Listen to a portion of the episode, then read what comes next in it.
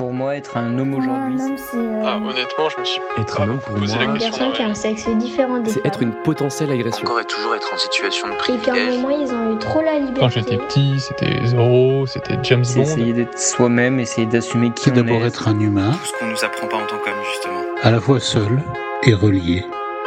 Je m'appelle Thomas Messias et vous écoutez Mansplaining, le podcast où on s'interroge sur les hommes, le genre, la société.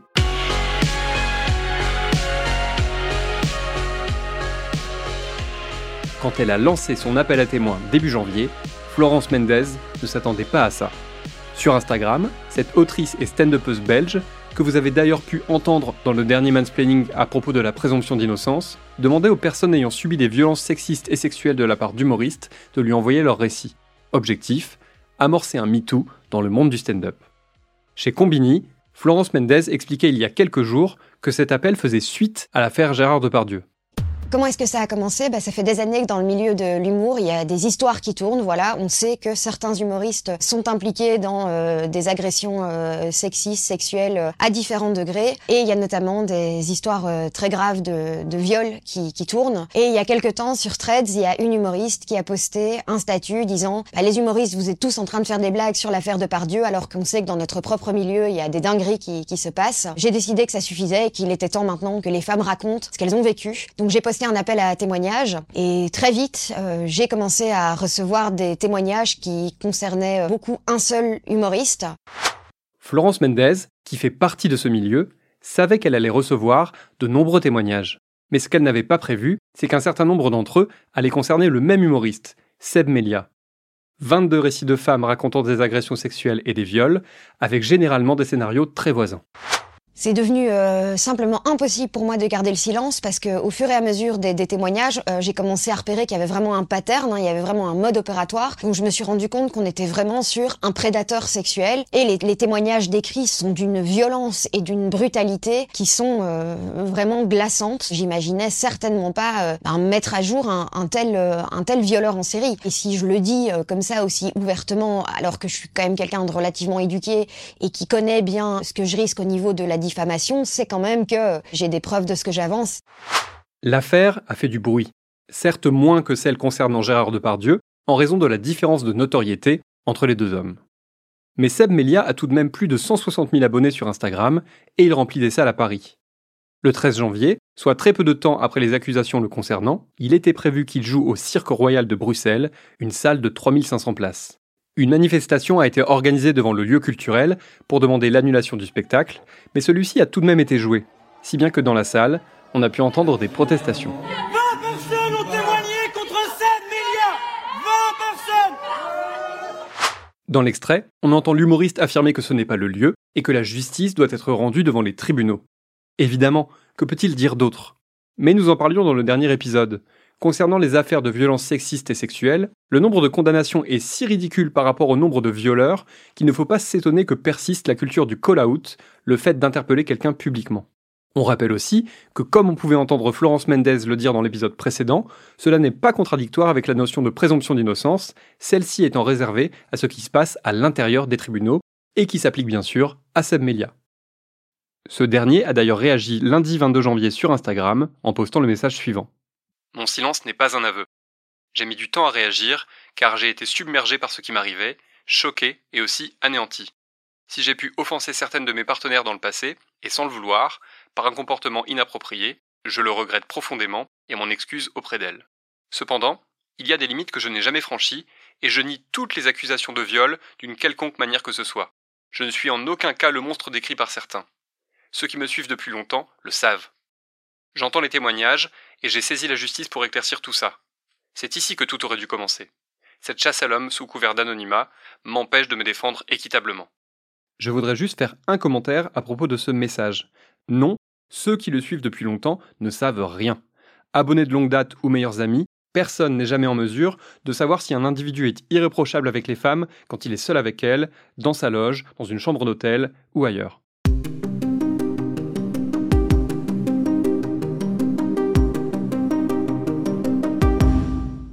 Florence Mendez a prévenu. Les accusations portées à l'encontre de Seb Melia ne sont sans doute que le début d'une vague plus importante, d'un MeToo du stand-up. MeToo stand-up, MeToo média, MeToo BD, Peu à peu, chaque secteur connaît son MeToo, avec des témoignages qui affluent, dont certains tournés encore et encore vers les mêmes hommes. Dans n'importe lequel de ces milieux, c'est toujours un peu le même motif qui se dessine. En coulisses, des histoires circulent. Pour certains membres du secteur, c'est juste une manière assez malsaine de répandre des rumeurs, mais pour d'autres, et en premier lieu les femmes, c'est une façon de prévenir leurs consoeurs. Attention, méfie-toi de machin, il a une réputation d'agresseur ou de violeur en série.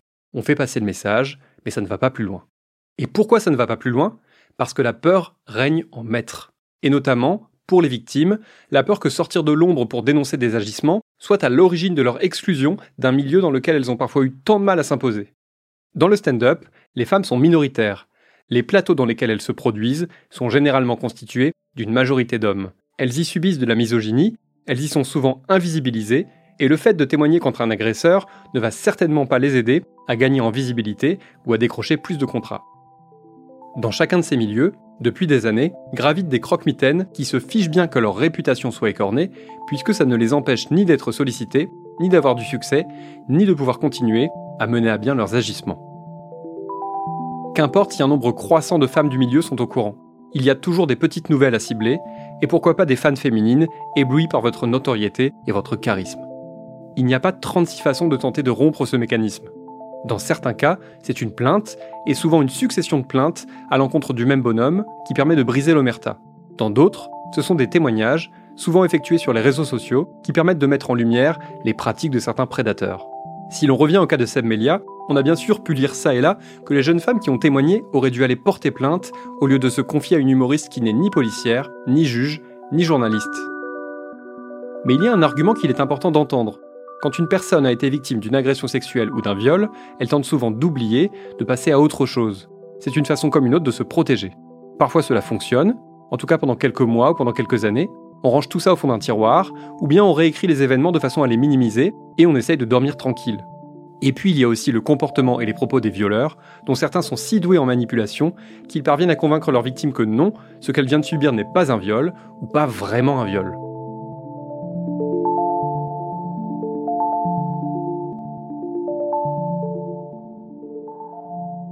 Bref, comment en est-on arrivé au call-out de Seb Melia? Eh bien, ce qui s'est passé, c'est qu'en ce début du mois de janvier, des femmes se sont dit que c'était le moment de raconter leur expérience et que ça leur a permis de réaliser qu'elles étaient au moins 22 à porter des accusations du même type. Et ça, l'effet de groupe, c'est primordial. Réaliser qu'on n'est pas seul, que les mêmes agissements que l'on décrit sont les mêmes que ceux décrits par tant d'autres, ça rend plus forte, plus apte à raconter ce qu'on a vécu, voire à le porter enfin devant la justice. Car malheureusement, face à des célébrités, un témoignage unique ne pèse généralement pas lourd.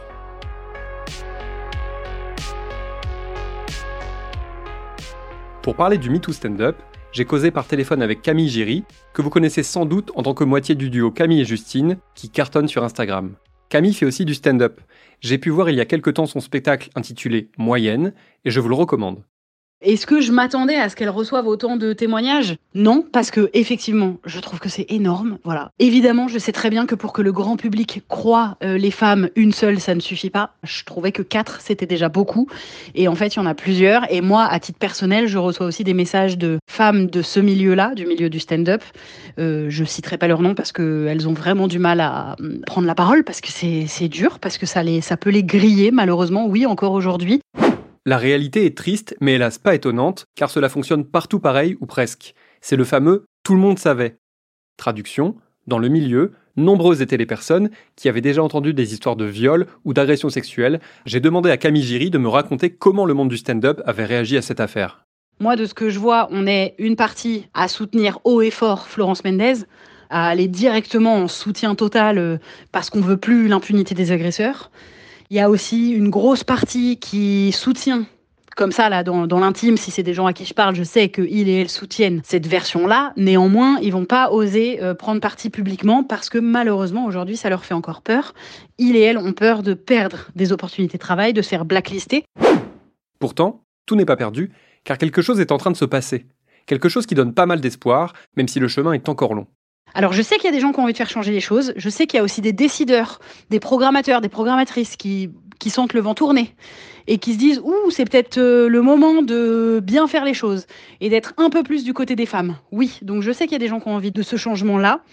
Je sais que ça bouge vraiment. Mais je sais aussi qu'il y en a qui auraient préféré que Florence se taise pour pouvoir continuer à, à avoir leur petite domination bien tranquillement et qui sont dégoûtés. Et puis il y a aussi une partie qui a peur. Il y a une partie d'hommes qui a peur parce qu'ils ont aussi des dossiers. Et donc ils risquent pas de soutenir cette affaire-là parce qu'ils savent qu'ils ont des dossiers. Et malheureusement, en vrai, ce qui est terrible, c'est que bien sûr que on est au courant de plusieurs autres noms de ce milieu-là. Moi, à titre personnel, je sais encore quatre, cinq histoires. Euh, J'ai encore plusieurs noms d'hommes humoristes du milieu du stand-up qui ont fait des choses qui sont répréhensibles. Et je ne sais pas quand est-ce qu'on peut en parler, comment on peut en parler. Je sais qu'il y a des enquêtes journalistiques qui ont lieu. Il y a aussi des dossiers qui sont dans les mains de la justice. Voilà, donc c'est c'est compliqué de se positionner, mais ça bouge. Et je pense que là, il y en a qui ont peur. Et moi, j'adorerais, j'aimerais, je croise les doigts, je souhaite qu'on arrive toutes, au moins toutes, les personnes minorisées. J'aimerais qu'on se prenne la main et qu'on dise toutes, OK, maintenant on balance en fait. On soutient les personnes qui balancent, on arrête d'avoir peur parce qu'on est plus nombreuses, on est plus fortes. Mais ils ont réussi à nous faire croire qu'on n'avait pas de pouvoir et qu'il fallait qu'on se taise. Attention, il ne faudrait pas croire que le milieu du stand-up soit particulièrement différent d'un autre. Ceux qui résument cette affaire et les précédentes par le fait que c'est showbiz et compagnie n'ont rien compris à ce qui se passe chaque jour, en France et ailleurs, à tous les niveaux et dans toutes les sphères. Le milieu est pas plus gangréné qu'ailleurs, c'est juste que là on en parle parce que le stand-up prend une énorme euh, place dans la culture française et donc forcément que ça commence à se fissurer et on commence à parler. Et oui, euh, entre femmes, on commence, on est de plus en plus dans ce milieu-là, donc on est de plus en plus, on a envie de se parler et on a envie d'être dans un milieu où on se sent safe, où on n'a pas peur de se faire agresser, insulter, rabaisser, silencier. Voilà pourquoi euh, la parole est en train de se délier. Aujourd'hui, on peut se demander si c'est avec un MeToo par discipline que le combat contre les violences sexistes et sexuelles doit forcément passer. La réalité, c'est que je vois mal comment cela pourrait se produire autrement. Mais toute médaille a son revers.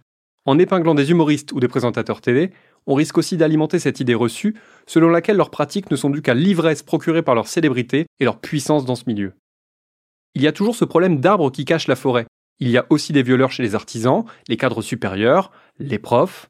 Est-ce que ces secteurs-là auront leur MeToo? Je ne sais pas. J'en doute un peu. Parce que ce qui fonctionne avec les MeToo liés au monde de la culture et des médias, c'est que cela permet d'épingler des célébrités, donc de vendre du papier ou de faire du clic. Le MeToo des tourneurs-fraiseurs ou des responsables RH n'aura clairement pas le même retentissement, et pourtant, les victimes souffrent aussi. C'était Mansplaining. N'hésitez pas à vous abonner au podcast sur votre plateforme favorite, à mettre des cœurs et des étoiles, et à laisser des commentaires. Vous pouvez aussi écrire à mansplaining.sled.fr ou nous contacter via le compte Instagram Mansplaining Podcast. Mansplaining est un podcast de Thomas Messias, produit et réalisé par Sled Podcast. La direction éditoriale est assurée par Christophe Caron, la production éditoriale par Nina Pareja, et le montage, la réalisation et le mixage par Mona Delahaye. À dans 15 jours.